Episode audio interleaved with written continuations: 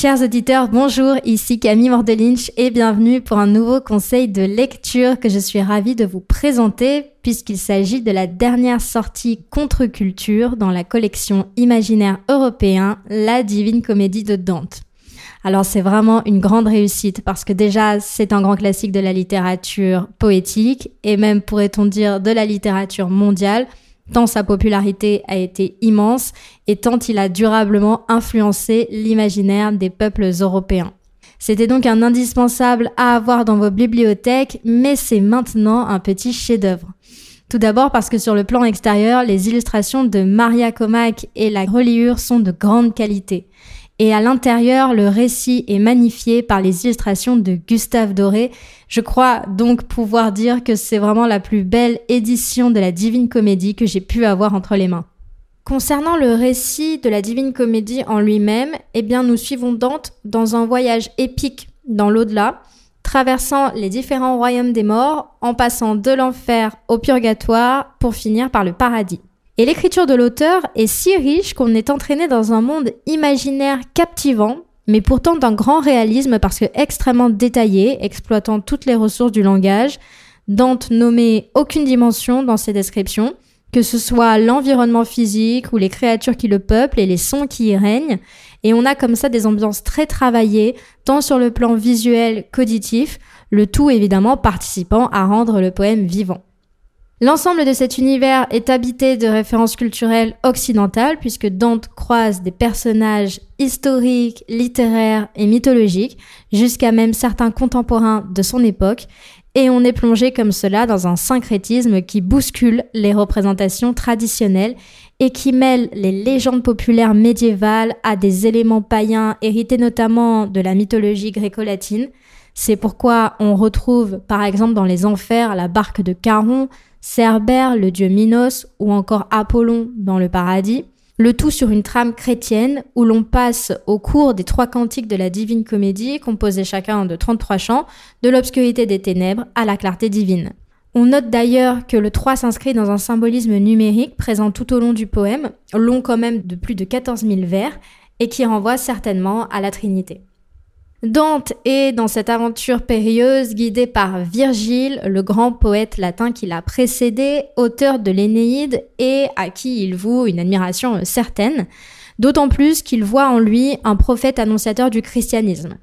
Et je pense notamment aux commentaires d'un philosophe italien, Bruno Hardi, qui écrivait que la Divine Comédie avait pris naissance à partir de l'intime et parfait accord de l'humanisme virgilien et de la révélation évangélique. Mais le voyage de Dante n'est évidemment pas uniquement géographique, puisqu'il s'agit avant tout de l'Odyssée d'une âme qui, bien qu'elle restera spectatrice, va quand même passer par le châtiment des enfers, la rédemption du purgatoire et la récompense éternelle du paradis. C'est donc d'abord une expérience intérieure, un cheminement intime que nous livre le narrateur, qui relate d'ailleurs lui-même ses sentiments, ses états mentaux, et qui fait face tour à tour à la peur, à l'angoisse, voire la colère, qui s'évanouit quand il est trop bouleversé, qui est pris de pitié ou de compassion, et qui va finir complètement exalté au paradis. On a donc là un personnage qui n'a aucunement la volonté d'apparaître comme un héros, mais qui au contraire se montre comme un simple mortel à qui le lecteur peut s'identifier. L'itinéraire de Dante commence par une vision dans une forêt obscure, lors de la semaine pascale de l'an 1300 dans laquelle il s'est perdu et qui préfigure déjà son entrée dans les enfers. C'est d'ailleurs Virgile qui apparaît brusquement et lui vient en aide en lui annonçant qu'ils devront ensemble traverser les trois royaumes des morts. Il le conduit à la porte des enfers où on lit la célèbre sentence Laissez toute espérance en entrant ici. Alors évidemment, le lecteur est pris d'effroi. On se dit qu'on n'aurait peut-être pas été suffisamment téméraire pour y entrer, mais heureusement, Dante prend le risque pour nous et nous livre le récit des neuf niveaux des enfers, allant des limbes, où se trouvent les non baptisés, comme les grands esprits de l'Antiquité que Dante va rencontrer. Je pense notamment à Socrate, Platon, Homère, jusqu'à l'antre de Lucifer, où celui-ci est immergé dans un lac gelé, dévorant pour l'éternité les trois traîtres de l'histoire ayant désobéi à la fois aux autorités terrestres et mortelles, Judas et Brutus et Cassius, responsables de la mort de Jules César. On assiste donc à un récit qui monte en puissance. On va des péchés les moins graves aux péchés les plus irréparables, punis par les châtiments les moins sévères aux plus effroyables.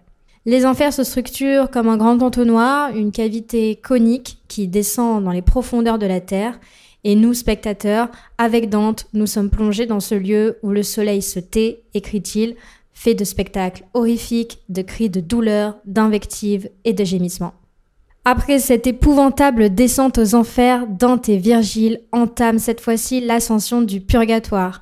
Dante a d'ailleurs un joli vers pour nous le signifier. Il écrit Et je sortis revoir les étoiles de Dieu. Puisque effectivement, à ce niveau, on retrouve l'alternance du jour et de la nuit. Il faut quand même préciser qu'à l'époque où Dante écrit la nouvelle comédie, le substantif de purgatoire vient de faire son entrée dans la théologie chrétienne, puisque c'est à l'occasion du Second Concile de Lyon, en 1274, que le purgatoire devient le lieu intermédiaire entre les enfers et le paradis. Dante d'ailleurs lui donne la forme d'une montagne, donc un entonnoir inversé, autrement dit l'enfer en négatif, autour de laquelle il faut tourner pour atteindre le sommet en passant par sept niveaux. Et la traversée n'est plus ponctuée de châtiments cruels, mais de prières, de psaumes et de sermons qui se récitent dans un climat relativement serein. Dante nous écrit même qu'ici on entre par les champs alors que dans les enfers c'était par des cris éraillés. On trouve dans le purgatoire les âmes en quête de rédemption, en voie de béatification, qui ont péché par le passé, mais dont le repentir est sincère et qui doivent maintenant se purifier des sept péchés capitaux pour entrer au paradis. D'ailleurs, Dante insiste sur l'intercession des vivants par la prière qui peut raccourcir leur temps de pénitence. Et ce n'est donc plus au fond des profondeurs, mais en s'élevant vers le ciel, au sommet de la montagne, que Dante accède au paradis terrestre, le Jardin d'Éden, qui a abrité les débuts de l'humanité, mais qui est dorénavant déserté depuis qu'Adam et Ève en ont été chassés. À ce moment-là, Virgile s'éclipse, puisque, étant païen, il ne peut pas aller plus loin, le paradis ne lui est pas accessible. Il retourne alors dans les limbes et cède sa place à Béatrice.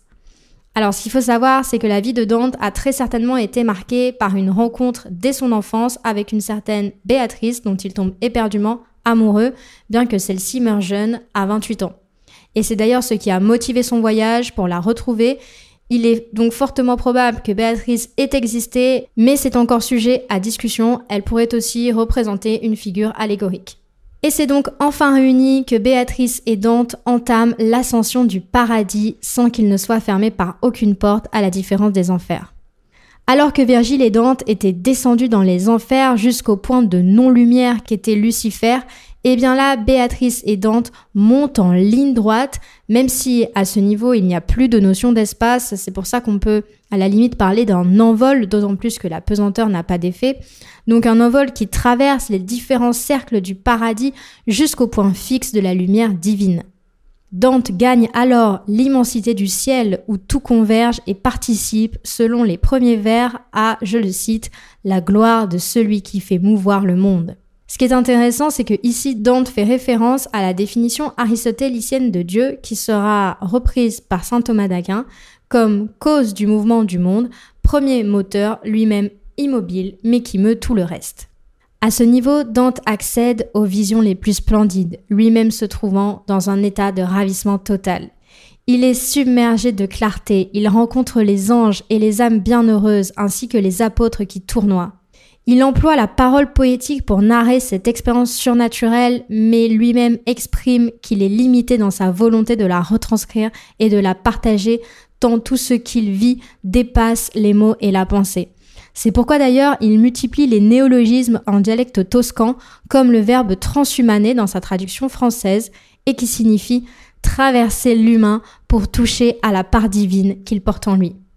On voit donc que Dante est pris dans cette énigme qui est peut-être d'ailleurs la quintessence de la quête poétique, dire l'ineffable, mettre des mots sur l'indicible, sur ce qui ne se trouve pas dans la nature. Dante est animé par un désir de connaissance et de béatification qu'il veut communiquer au reste des mortels en repoussant les limites du langage. Et c'est arrivé au niveau suprême, celui de l'empiré, que Béatrice abandonne Dante pour rejoindre la lumière divine, sans même qu'il en soit attristé puisqu'il a conscience maintenant d'être dans l'éternité sans notion d'espace et de distance, et que Saint Bernard de Clairvaux prend le relais. À ce niveau, tout n'est que lumière et vision. Dante a loisir de contempler la Trinité et finit d'ailleurs par se fondre en elle dans l'absolu. Chers auditeurs, embarquez vous aussi pour la descente terrifiante dans les cercles de l'enfer, l'ascension escarpée du purgatoire et la montée au paradis jusqu'à la contemplation ultime de Dieu en vous procurant la divine comédie de Dante, 896 pages aux éditions Contre-Culture pour un prix de 48 euros. Pensez-y pour vous-même, mais aussi en cadeau, ça fera office d'un très joli présent pour les fêtes de fin d'année. En vous remerciant pour votre écoute, je vous dis à très bientôt.